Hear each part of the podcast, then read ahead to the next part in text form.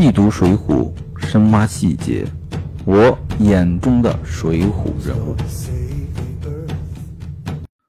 上一回我们说，武松和哥哥团聚了以后，他的嫂嫂潘金莲就看上了武松，啊，言语勾搭武松。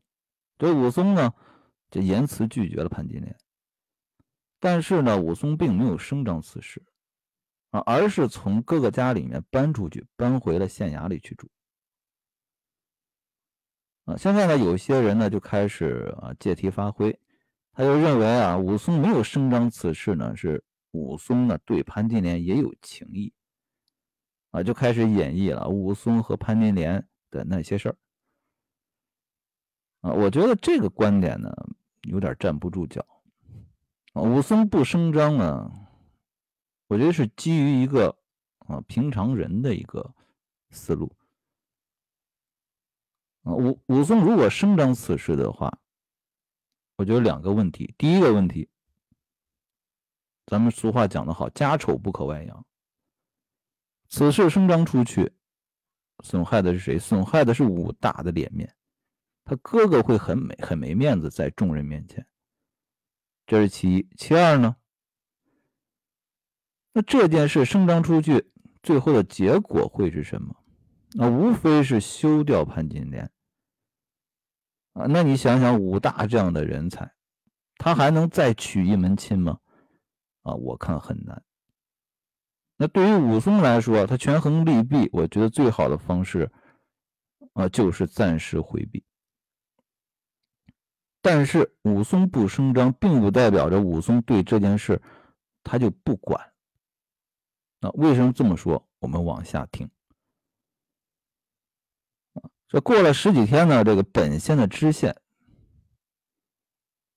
他来这儿上任有两年多了啊，挣了不少的金银啊，准备呢想让人送到东京去啊，让交给自己的亲戚，干嘛呢？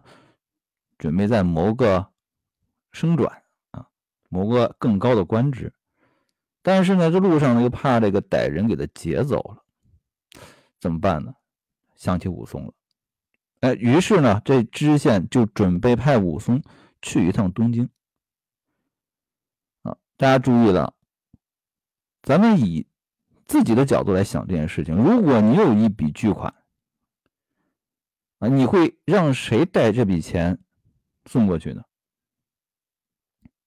那一定是自己信得过的人。所以说，从这件事上我们可以看出来，啊，武松虽然在。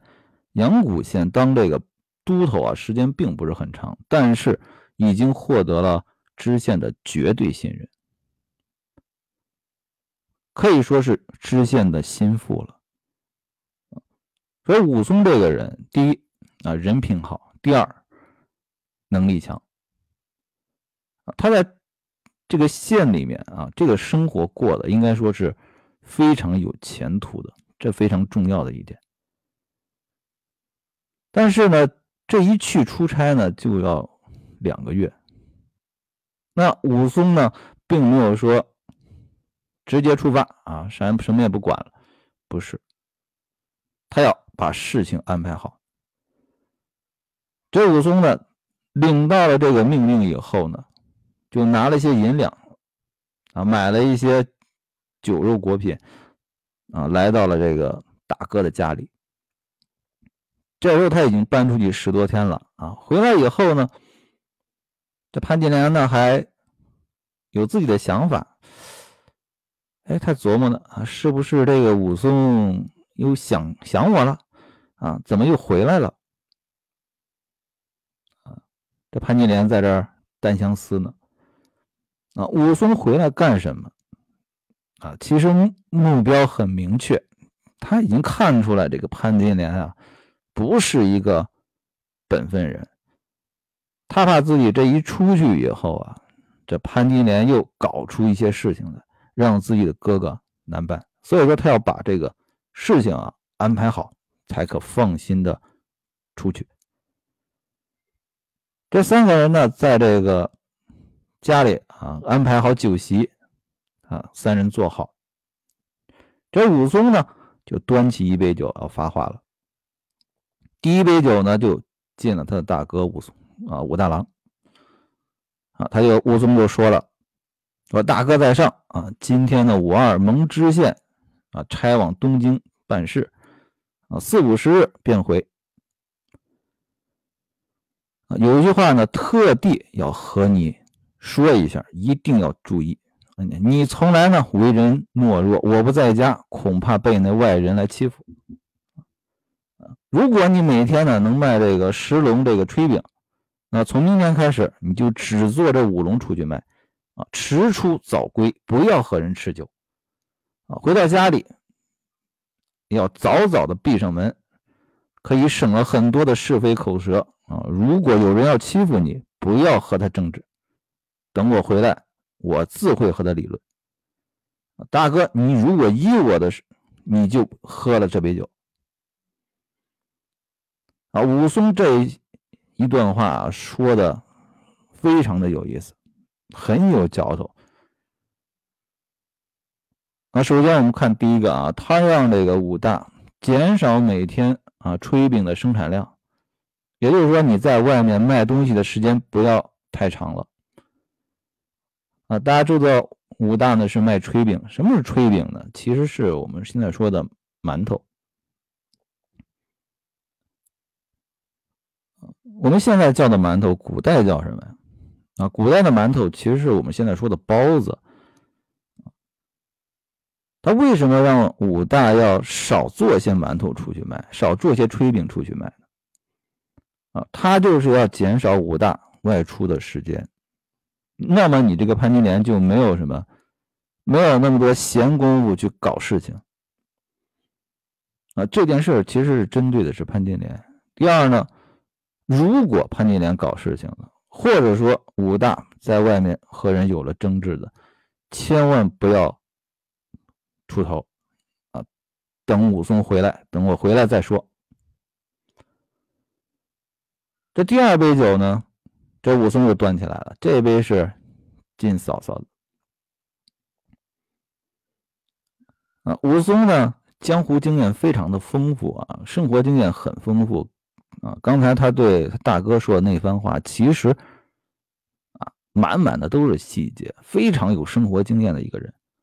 那他对潘金莲说的这一段话，啊，更是夹枪夹棒，啊，软中带硬，非常的有嚼头。那武松是这么说的，是吧？嫂嫂是个精细的人，啊，不必用武松多说。我哥哥呢，为人质朴，全靠嫂嫂做主。常言道。啊，表状不如里状，嫂嫂把的家定，我哥哥就没烦恼了。岂不闻古人言，离犬啊离离牢犬不入啊？这句很难读啊，离牢犬不入什么意思？篱笆扎的牢，这野狗呢就拱不进来。呃，这句话其实说的是比较重的。啊，首先呢，他是要捧了这个潘金莲一把。说这个家是嫂嫂做主的啊，这我也知道，我也没意见。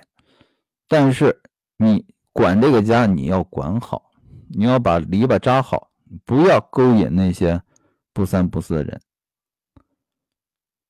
那潘金莲听了这夹枪带棒的一席话，他是怎么反应的？啊，潘金莲这个人啊，她第一，她不是一个纯情的女子啊。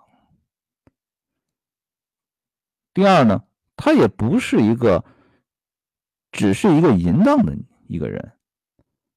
潘金莲是很有男人气概的一个人。我们前面讲王婆的时候也说到了，啊，潘金莲这个人，我觉得啊，比西门庆还更有骨头一些。那潘金莲听了这些话啊，这从耳朵边这脸。可紫胀起来了啊！因为这里面话确实比较重啊，听着很不顺耳的。但是呢，这个潘金莲也很有策略，他没有对着武松说，他对着武大骂起来。他骂武大说：“你这个阿杂货啊，有什么言语在外人处说来欺负老娘啊，他认为你武松说的这些话呢，都是你武大传过去的啊，所以说我要骂你啊！我潘金莲是谁？我潘金莲是一个不戴头巾的男子汉，响叮当的婆娘，拳头上立的人，胳膊上跑的马啊，不是那种家里窝着的老婆子啊！自从我嫁了你武大，连个蝼蚁也不敢。进屋来，有什么篱笆不牢，犬儿钻得入来。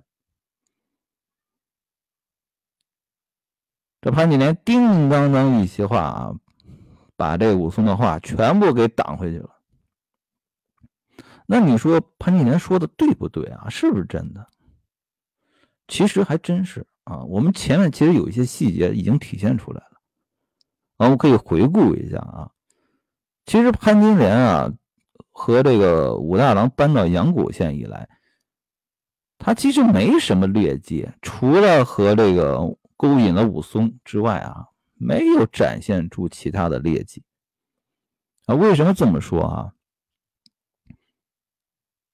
啊，首先，啊，武松第一天来的时候，大家还记不记得谁是出去买的酒菜吃饭？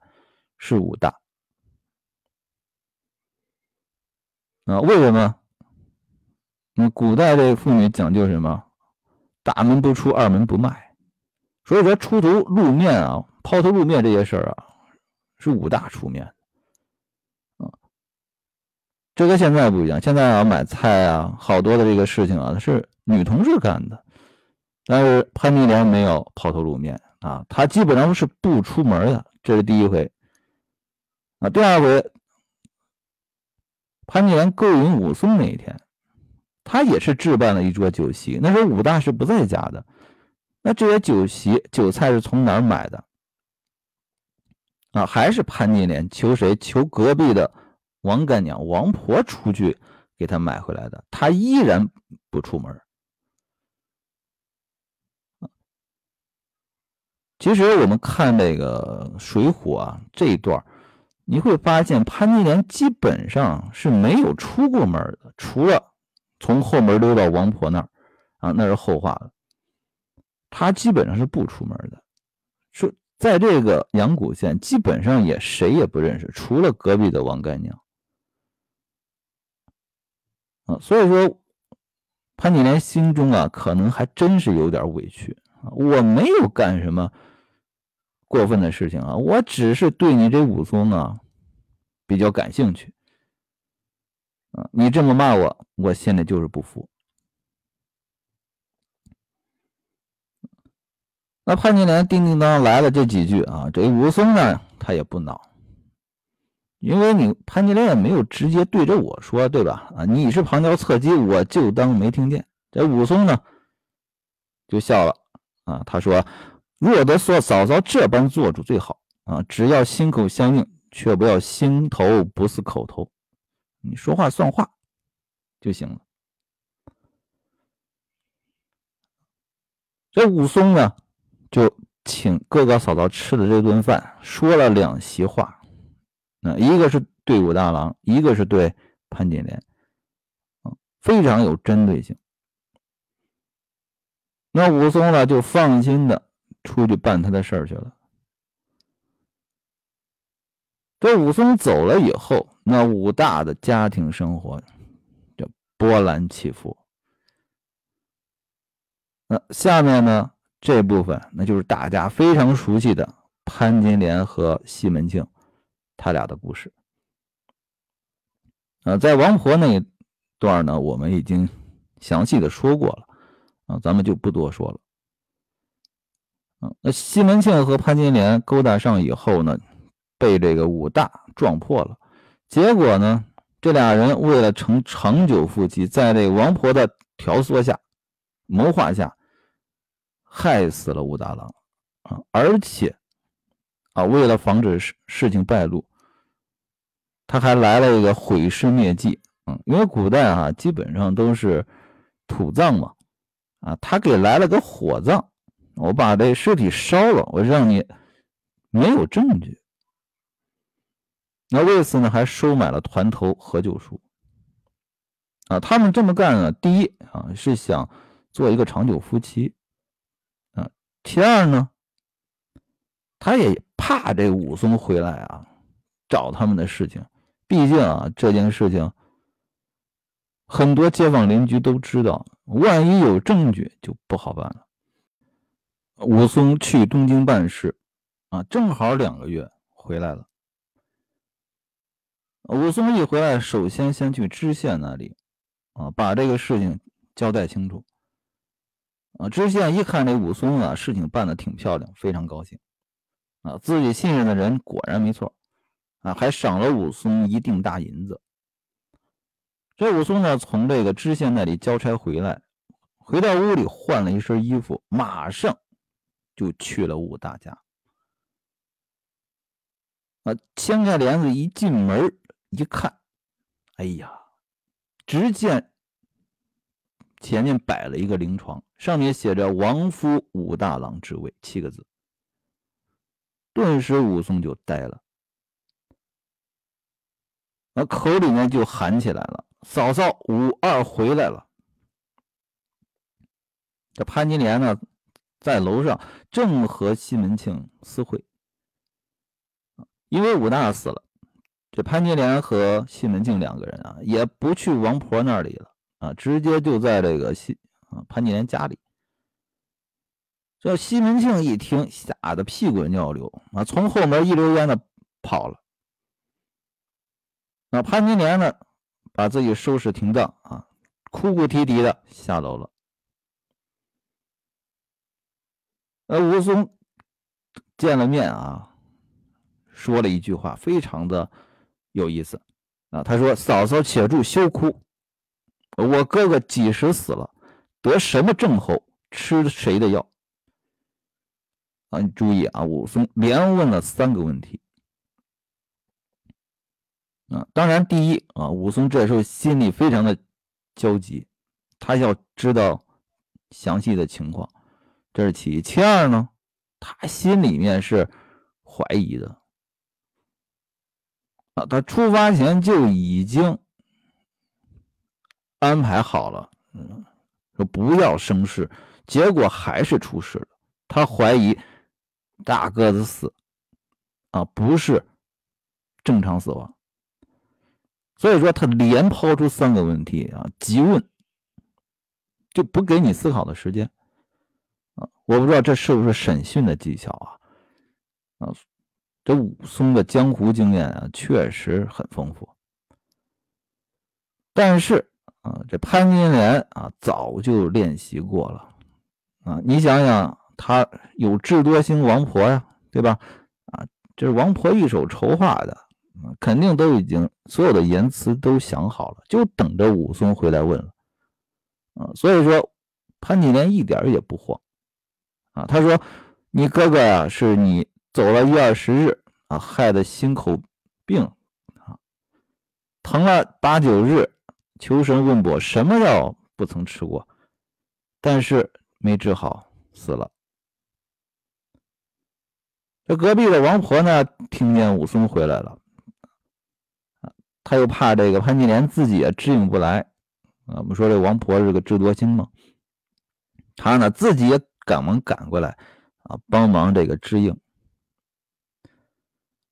这武松呢又问了啊，那我的哥哥从来不曾有这般病啊，啊，为何这个心痛便死了？这王婆呢连忙上前答话哈，那都头怎么这样说话呢？啊，天有不测风云，人有旦夕祸福，谁能保得长久没事？啊，这潘金莲呢马上接着啊圆场。多多亏了我们旁边这个王干娘啊！我呢又是一个没脚蟹啊，什么也不懂。如果不是王干娘啊，邻居家谁肯来帮我啊？这王婆和这个潘金莲，他俩一唱一和，那这件事情呢，让你挑不出毛病了啊！这就是什么？我有人有旁证的，互相为旁证啊！我说你好，你说我好，两个人互相证明。那你第三个人，你武松你就挑不出来问题了啊！所以说，武松呢口风一转啊，我不问这个病了，问不出来什么。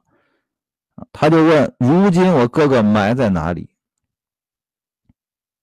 那妇人又说了：我独自一个人，哪里去寻坟地？没有，没办法，留了三天，抬出去烧化了。